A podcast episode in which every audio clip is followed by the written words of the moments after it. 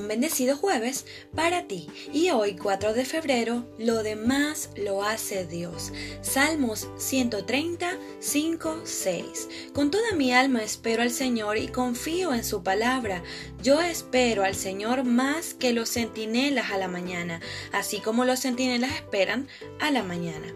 Cuando leo en la narración de Sara cómo intentó ayudar a Dios para llevar a cabo el cumplimiento de la promesa del nacimiento del Hijo anhelado, no puedo menos que pensar en nosotras, las mujeres de hoy. Vivimos inmersas en una vida de rapidez y premura para todo. En ocasiones ni nos queda tiempo para la reflexión y la oración. Por eso nos hemos vuelto incapaces de esperar a las respuestas de Dios e intentamos interpretar su voluntad a través de la nuestra. Pero Dios no funciona así. No podemos apresurar sus decisiones ni sobrecargarlo con las demandas de el frenético ritmo que hemos adquirido. Esperar en Dios no significa tener una actitud pasiva, por el contrario, exige nuestra cooperación con el cielo.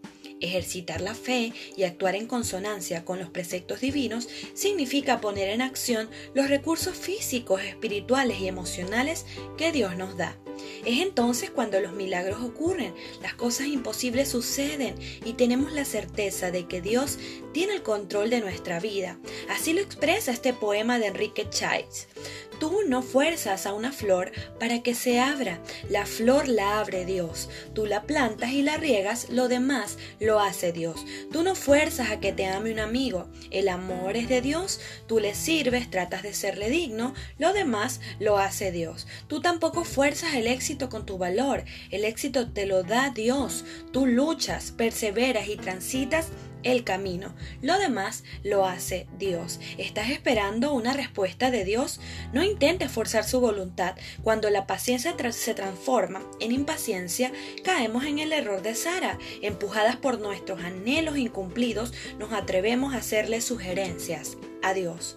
Poner tus planes en manos de Dios exige caminar con fe, sobre todo cuando atraviesas el túnel de la prueba y la luz divina parece extinguirse en medio del dolor, la tristeza o el desánimo. El Señor te dice hoy, levanta la vista, mira las estrellas, brilla más en la oscuridad. En tus momentos oscuros, la presencia de Dios te acompaña. Cuando no lo veas, haz lo que te toca, lo demás lo hace Dios.